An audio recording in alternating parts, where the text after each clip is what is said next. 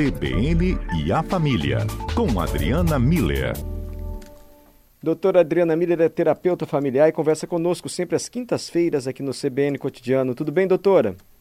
Boa tarde, Mário. Boa tarde a todos os ouvintes. Nós lembramos Muito bom da... estar com vocês. Ah, melhor pra gente. Nós lembramos da senhora ao comentar uma pesquisa aqui de que a maioria das pessoas tem dificuldade em falar não. E a pesquisa tem até as causas disso. Então teria uma causa que está na evolução mesmo do ser humano. Se percebeu que as chances de sobrevivência eram maiores se as pessoas se organizassem em bandos e colaborassem umas com as outras. Então era mais fácil ir levando ali, ah, tá bom, vamos levando, do que falar não e criar uma cisão. Enfim, tem um ditado também que eu não sei se é bem assim, mas diz, olha, é melhor cinco minutos de constrangimento que a vida inteira de arrependimento. Para falar não e falar umas verdades, assim, de vez em quando. É, eu não sei se isso é coisa de. é assunto para chegar à terapia. Dificuldade de falar não, doutora Adriana. Mas pode atrapalhar a vida de muita gente. Olha, Mário, com certeza. O, o, dizer o não, eu acho que é uma das coisas mais complicadas para as pessoas, porque tem muito disso, de uma questão evolutiva, né? De é, é, essa pesquisa aí que mostra, né, que essa questão dos grupos, de poder um ajudar o outro, então na colaboração, para parceria, para colaboração, a gente evita dizer não, porque o não ele cancela essa parceria, essa solidariedade. Essa é uma linha de raciocínio. O que, que acontece na nossa cultura hoje? A gente tem uma sociedade que espera, que ensina que as pessoas digam sim. A nossa expectativa, sempre que a gente faz um pedido para alguém, é que a gente vá responder o sim. Tanto que é muito comum falar assim: ah, eu vou pedir, porque o sim eu já, porque o não eu já tenho. Não é uma, uma frase comum. É essa nossa tendência de dizer sim, leva um, uma noção de que é uma pessoa generosa, que está sempre disponível, que está sempre disposta a ajudar, é essa ideia do bom menino e da boa menina, né? O que respalda essa atitude de dizer sim? Todo mundo faz, é assim mesmo, uma expectativa de ser educado, né? Então, dizer sim é, é gesto de uma boa educação, essa frase que você falou, né? Melhor cinco. Não, é melhor não se indispor, né? Com os outros. Então, deixa eu falar assim logo. O que, que acontece, Mário, que eu acho que é muito importante da gente considerar, porque tem essa expectativa social de que a gente diga assim o tempo todo. O não, ele é um organizador psíquico. O que, que isso quer dizer? Ele, ele vai nos ensinando a construir uma noção de quem eu sou. Eu não sou o outro. O meu desejo, o que eu quero, o que eu planejo da minha vida, o que eu espero de cada situação, não necessariamente é o que o outro espera. Essa noção de que eu sou diferente do outro é construída pelo não. Então, Mário, também quer dizer que é uma questão da gente poder entender quem eu sou, o que, que eu desejo, o que, que eu quero, e a gente, então, dar uma resposta coerente com esse meu posicionamento de mundo, ah, de acordo com o que eu acredito, com o que eu espero, com o que eu planejo. Então, dizer não é exatamente a gente poder reconhecer os nossos desejos, os nossos limites. Tem quantas vezes a gente diz sim e depois vai ver que vai ficar sem tempo para a gente, sem tempo para os filhos, porque eu tô, eu disse sim para algo, sem avaliar se eu teria tempo, se eu teria vontade, se eu teria capacidade de fazer aquilo. Então, o não é esse organizador que mostra que a gente está reconhecendo os nossos desejos, os nossos limites, que a gente não está sendo submisso à vontade, ao querer ou opinião alheia. A gente realmente está refletindo se isso tem coerência, se isso está alinhado com a minha vontade, com o meu querer, com a minha opinião, com os meus próprios valores. E a gente também aprender, eu acho que é uma grande habilidade que a gente precisa aprender. Porque, vê só, Mário, a gente vive numa sociedade que espera que a gente diga sim. O não é um organizador psíquico que mostra quem eu sou dentro desse conjunto social maior. Então, a gente não é treinado a dizer não. Sempre que a gente precisa colocar em prática alguma habilidade que a gente não treinou antes, quando a gente aplica, quando a gente realiza essa ação, ela sai de forma primitiva. Um exemplo claro disso é todo mundo que é destro, escreve com a mão direita, se a gente for escrever com a mão esquerda, vai sair de uma forma garranchada, primitiva. Por quê? Porque a gente não treinou escrever com a mão esquerda, a gente não tem essa habilidade desenvolvida.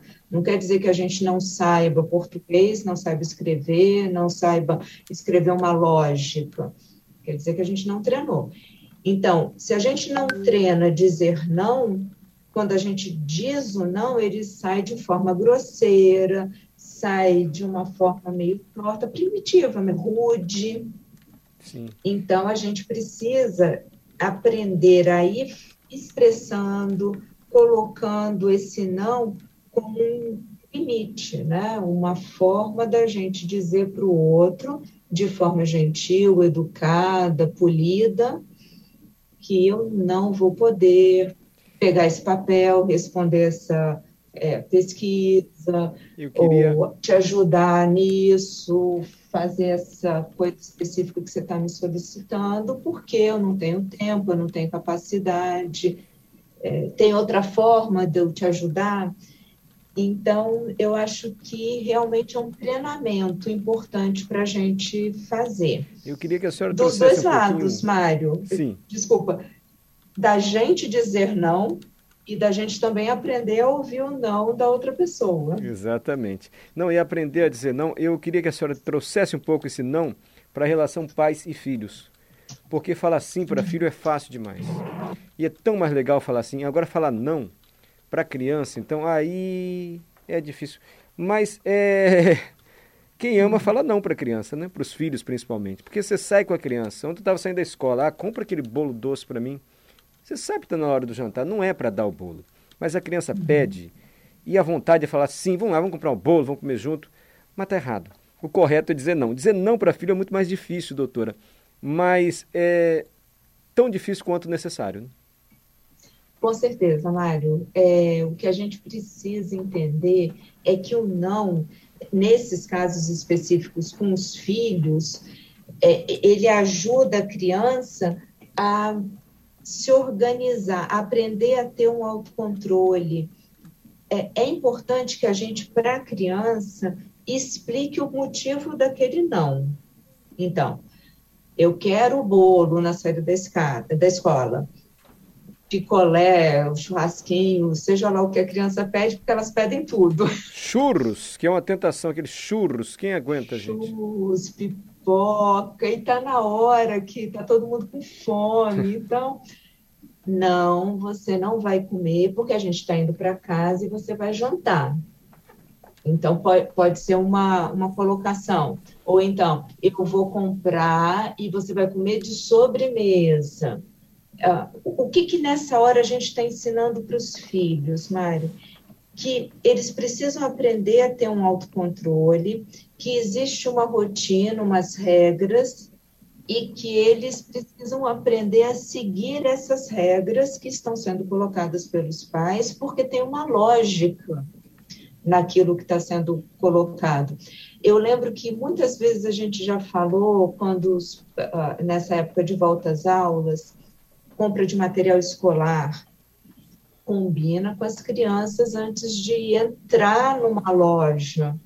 Por quê? Porque a criança vai querer tudo que está lá se for combinado, ou seja, se o não for ser colocado antes da gente sair de casa, a probabilidade dele acontecer de uma forma melhor lá no local é maior.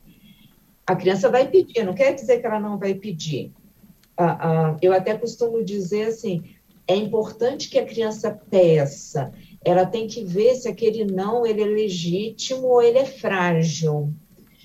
Então, a gente também, como pais, tem que saber muito bem a hora que a gente está falando desse não. Porque muitas vezes, Mário, a gente fala um não que depois da criança chorar, criança e adolescente, chorar, pirraçar, pedir, chantagear e todas essas estratégias que elas usam, vira sim. Então não era não, era talvez. E aí é pior ainda. Aí, aí é pior, porque você não, tá, você não ensina nada com talvez. Você ensina que a regra do jogo ela muda ao bel prazer de quem está colocando essa regra. Por isso que a gente tem que entender muito bem por que, que eu estou falando esse não, qual é o objetivo educativo desse não. Às vezes é a criança desenvolver um autocontrole, às vezes é a criança entender uma regra, uma rotina que é colocada, às vezes é aprender que aquele não é o horário, uh, o momento certo para aquilo, mas que haverá um momento em que será o certo, então, no momento certo, aquilo pode. E o, os pais sabem essas regras que existem e estão passando para as crianças. Aí, esse não, ele é bem absorvido e ele tem o efeito educativo da criança entender o limite.